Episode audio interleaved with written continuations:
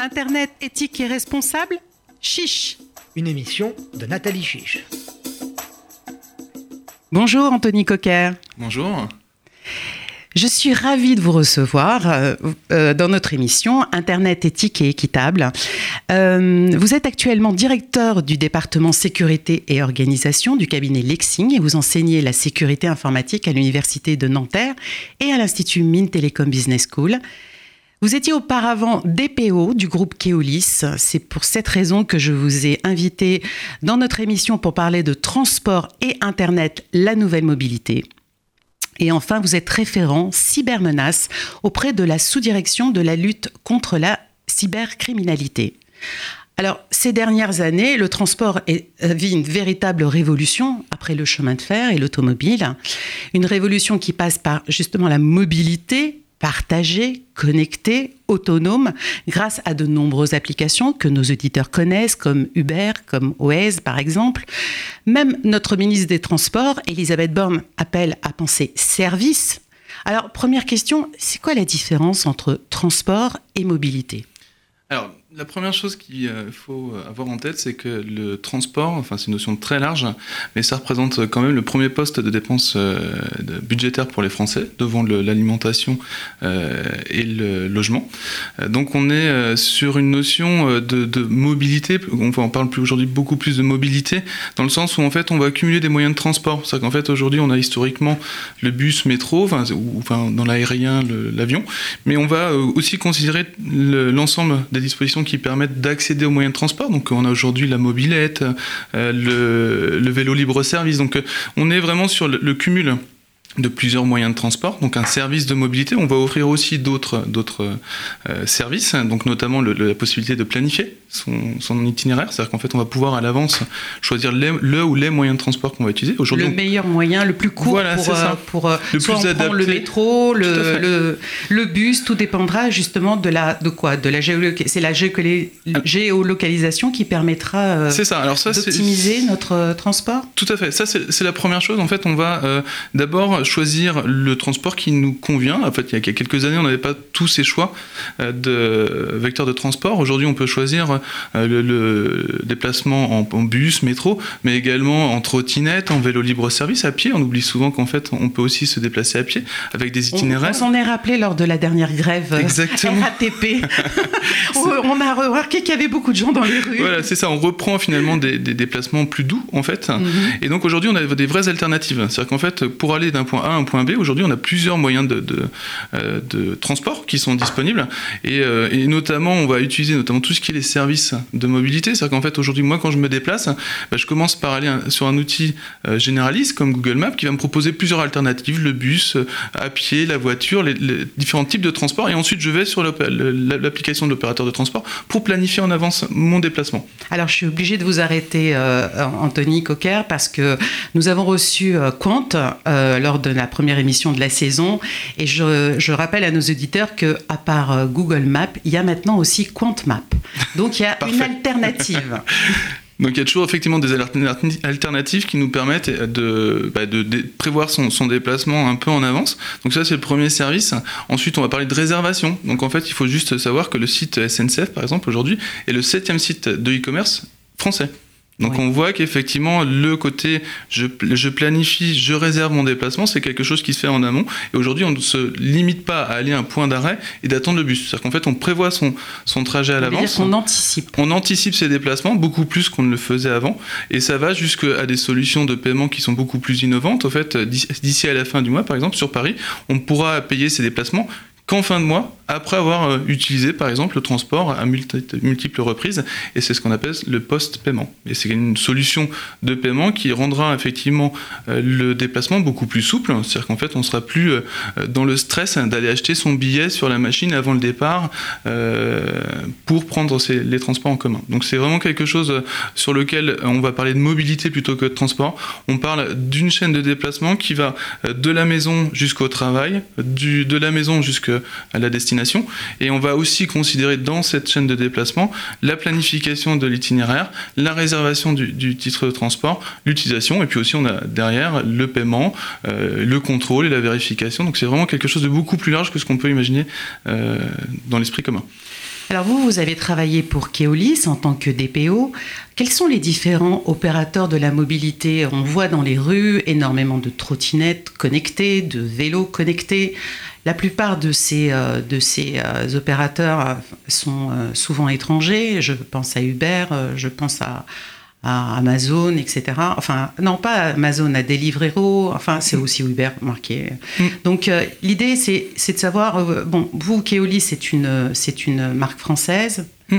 Euh, quels sont les opérateurs de la mobilité Est-ce que c'est est -ce c'est uniquement des acteurs privés étrangers ou est-ce qu'il y, a des acteurs prépondérants français, et là vous me voyez venir, est-ce qu'on peut avoir un espoir pour avoir un acteur majeur de la mobilité en France et en Europe Alors, on a en fait différentes euh, catégories d'acteurs de, la mobilité. On a d'abord les, opérateurs euh, publics, enfin les services de transport public, donc euh, SNCF RATP, donc, euh, qui sont euh, financés par l'État pour organiser euh, en Ile-de-France, mais pas que, le, transport grand, grand, grand voyage et aussi courte durée sur Paris avec le métro. Mais là, ils remplissent une mission de service public. Voilà, mais ce sont quand même des opérateurs de mobilité. Donc ensuite, effectivement, on a d'autres opérateurs qui sont privés qu'on retrouve plutôt euh, en province, donc qui vont euh, travailler sur un périmètre local. Donc ce sont souvent des filiales de Keolis ou de RATP ou, de Transdev, qui sont des opérateurs privés qui vont euh, répondre à des appels d'offres publics pour traiter la mobilité sur un territoire précis. Et donc dans la notion de mobilité tout à l'heure, il faut aussi considérer qu'en fait on a plusieurs moyens de transport et la tendance actuelle, c'est de les regrouper. C'est-à-dire qu'en fait on va gérer à la fois le stationnement, à la fois les déplacements en bus, en métro, location de véhicules, location de, euh, vélo libre-service. Donc on va avoir une offre de mobilité. Donc ça, c'est le premier point. Euh, donc ça, c'est sur les opérateurs de transport qui organisent les transports dans la ville. Ensuite, effectivement, vous avez évoqué quelque chose d'important, c'est qu'à côté de ça, on a, euh, comme dans beaucoup de domaines, de l'uberisation, d'intermédiation, sur lequel on va avoir un acteur qui va se placer entre l'opérateur et le client. Et c'est là où effectivement on va avoir grâce à une application. Tout à fait. Et donc euh, bah, sur un smartphone qui permet de mettre en relation directement un. Je prends l'exemple. La dernière fois on parlait de, Uber. C'est Uber, c'est une société qui n'a aucun taxi et qui met en relation les, les des, des, des, enfin, des personnes et en même temps des, conducteurs de taxi. Donc, ça. Mais il ne possède aucun taxi. Donc c'est ce qui fait la la différence avec des acteurs euh, traditionnels entre guillemets euh, qui, euh, qui, possédaient eux-mêmes leur taxi. C'est exactement ça. C'est ce qu'on appelle l'économie de plateforme. C'est-à-dire qu'en fait, par exemple, vous prenez Waze, vous prenez euh, Uber ou autre, ils se mettent juste, enfin, ils mettent à disposition une plateforme pour que les utilisateurs puissent. Euh, donc, on est toujours. Alors, chez Ekeolis, on avait un, un triptyque, c'était plan, book, ticket. Donc, c'est ce que je disais tout à l'heure la planification de l'itinéraire, la réservation de son, son trajet et, et l'utilisation de son titre de transport. Donc, sur la partie planification, aujourd'hui, vous en avez plein. Vous avez effectivement Waze, mais vous avez aussi euh, euh enfin, euh, Google, et euh, Quant. Donc plein, plein, plein d'acteurs qui vont vous J'ai pas d'action, mais euh, je préfère qu'il y ait une alternative. Bien sûr. Et donc plein, plein de, d'outils, de, sites internet, d'applications euh, mobiles qui vont vous permettre effectivement de planifier votre itinéraire et vous proposer la, solution la plus adaptée. Alors je pense notamment, chose qui manque beaucoup au niveau des applications mobiles, et ça c'est, le un des éléments qu'on retrouve dans le LOM, c'est la, possibilité effectivement d'offrir un, transport adapté aux personnes euh, qui sont en situation de handicap. Donc en fait aujourd'hui on a très peu d'applications et ça c'est quelque chose à développer. Enfin si je peux encourager euh, le développement d'applications mobiles, c'est effectivement aujourd'hui je suis en fauteuil roulant, se déplacer par exemple sur Paris, c'est la croix et la bannière. Et pour autant c'est un grand objectif de la loi c'est de rendre le transport accessible à tous. Donc on a eu plusieurs lois. C'est déjà euh, possible dans le bus, non? Il y a dans déjà le bus, des plateformes. Donc on a effectivement des, plateformes qui se relèvent et qui se mettent en contact avec le trottoir pour permettre l'accès aux personnes euh, à mobilité réduite. C'est un peu plus compliqué effectivement dans les infrastructures de, métro. Euh, et aujourd'hui, c'est quelque chose qui, par l'open data, on en parlera probablement tout à l'heure, permettrait effectivement de développer des applications mobiles qui permettraient d'accéder euh, aux, moyens de transport adaptés pour les personnes à mobilité réduite. Donc on a plein d'acteurs de, plateformes et là effectivement euh, on n'est pas limité à un territoire national. L'open data contribue aussi à faire en sorte que ces données soient disponibles et qu'on puisse développer des applications autour de tout ça. Et on a la même chose euh, qu'on connaît moins sur la partie réservation et là c'est un vrai sujet très sensible, c'est qu'en fait on avait Capitaine Train, une application bien connue il y a quelques années qui s'appelle aujourd'hui voilà c'est ça qui s'appelle aujourd'hui Trendline et qui proposait tout simplement de vendre des tickets à la place de la SNCF. En fait, ou d'autres opérateurs. C'est-à-dire qu'en fait, on pouvait acheter via cette application, et là, en fait, on voit qu'on perd la relation avec le client. C'est vraiment le, risque important en matière d'uberisation. De, de, c'est qu'en fait, ben, pour la satisfaction euh, du client, effectivement, on va, et pour la vente de tickets, on va passer par une, une, application tierce, détenue par un tiers, qui va pouvoir effectivement se mettre euh, en relation avec le client à la place de l'opérateur. Alors vous parlez de, Google Maps qui nous aide bien à planifier notre, notre transport. Est-ce que vous craignez pas avec cette open data de, que, les grands acteurs euh, français soient ubérisés euh, par ces, acteurs? Parce que finalement ils vont avoir accès aussi aux données. Alors, ce que je dis souvent, c'est qu'on on, se rapproche, euh, si on ne met pas de verrou important, on se rapproche d'un booking du transport ou de la mobilité.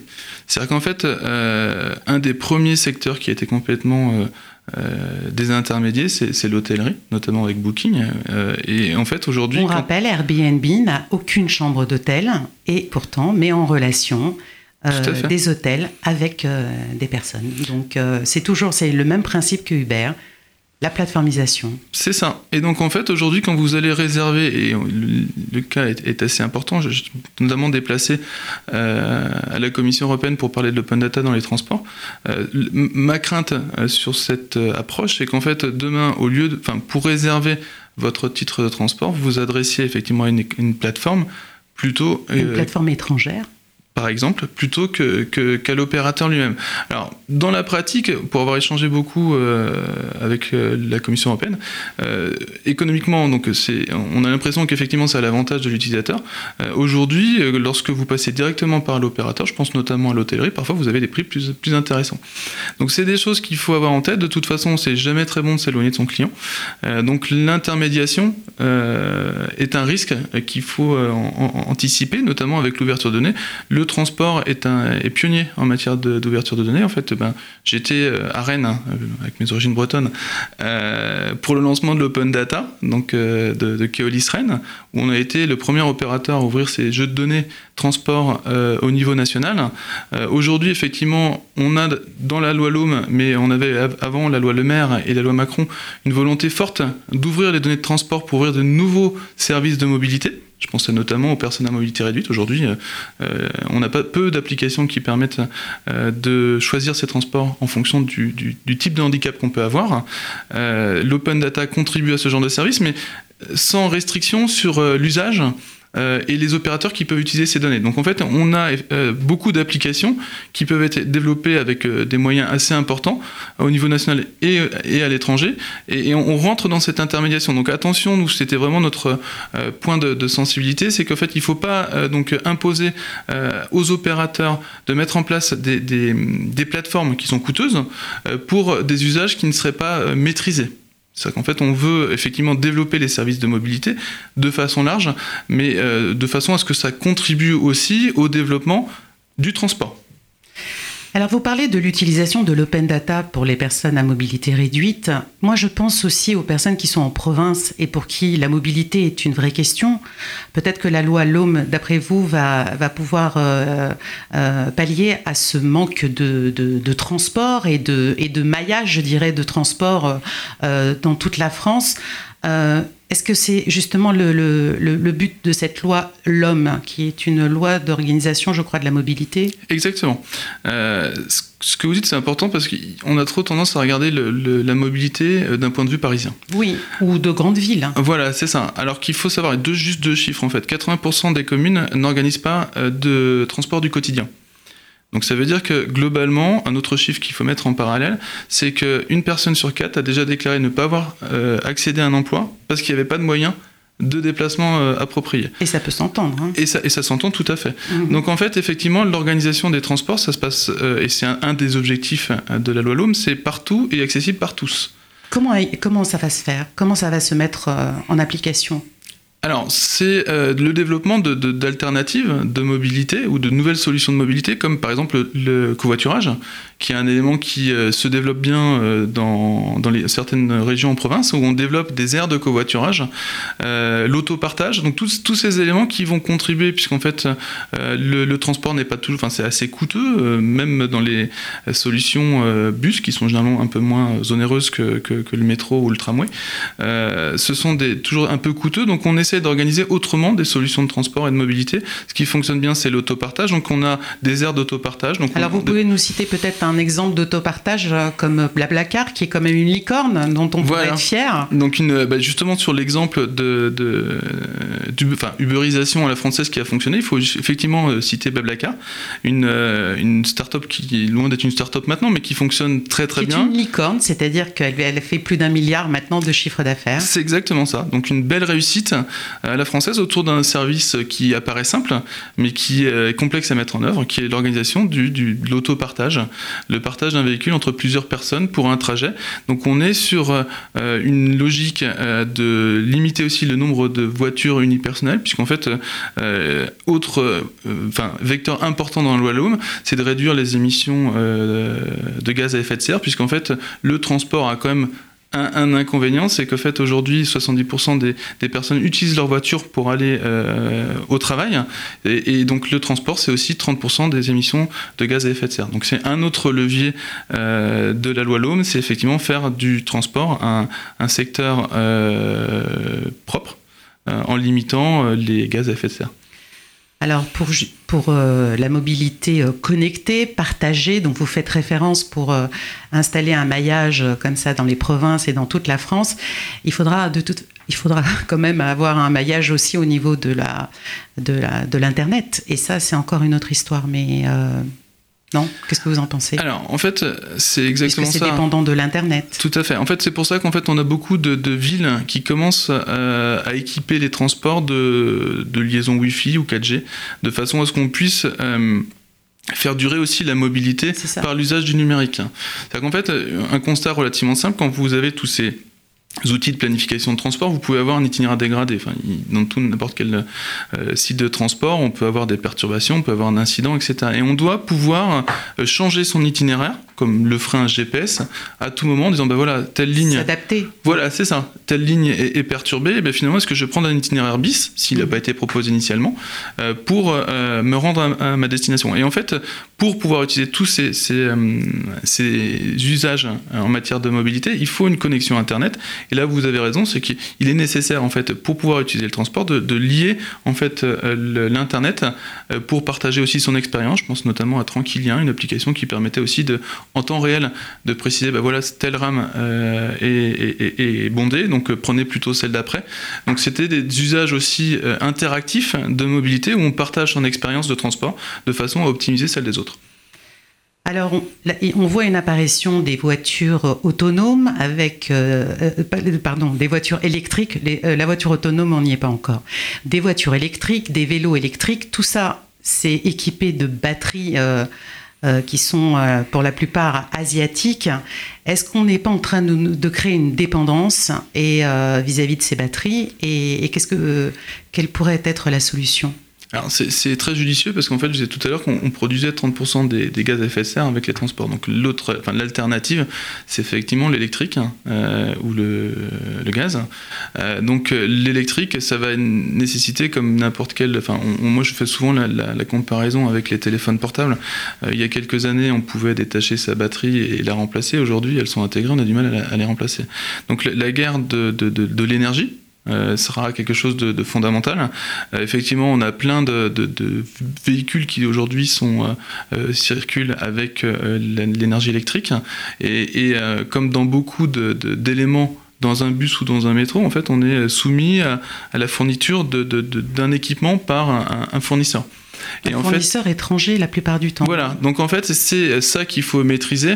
Euh, là, il n'y a pas plus tard qu'une semaine ou deux, euh, on apprenait qu'effectivement euh, les rames enfin de, de, la SNCF venaient d'Espagne. C'est qu'en fait. Oui, l'appel d'offres a été lors de l'appel d'offres, la SNCF a préféré un. Voilà, c'est ça. Un opérateur espagnol plutôt donc, français, qui était. c'est ça. Tout à fait. Donc ce que je dis, c'est en amont et en aval, c'est-à-dire qu'il faut garder sa relation client, mais il faut garder la maîtrise de ses sous-traitants aussi. Donc là où vous avez raison, c'est qu'en fait, il faut avoir une vision euh, très horizontale. C'est-à-dire qu'en fait, euh, il ne faut pas être dépendant de sous-traitants qui nous imposent des conditions qui sont compliquées. Donc ça, c'est tous les partenariats qui sont mis en place par les opérateurs de transport avec euh, des nouveaux, enfin des nouveaux arrivants. je pense aux navettes connectées, je pense aux programmateurs d'itinéraires où on est, tenté effectivement de, de, créer un partenariat. Donc maîtriser quand même la diffusion de ces données, de son matériel et, autres, et aussi maîtriser la relation avec ses clients. Donc c'est vraiment les deux euh, leviers de, stratégiques hein, euh, qu'il faut maîtriser, à la fois ses fournisseurs et, aussi euh, la relation avec ses clients.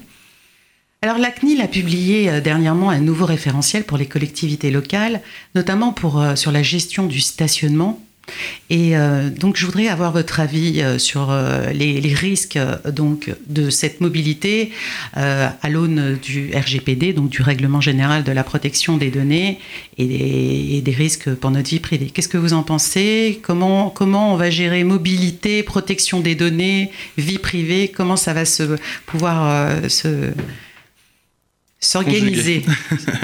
Euh, donc en fait, dans, le, dans, la mobilité, en fait, on a plein d'applications qu'on ne soupçonne même pas. C'est vrai qu'on a une image peut-être un peu euh, ancienne de, de, la mobilité.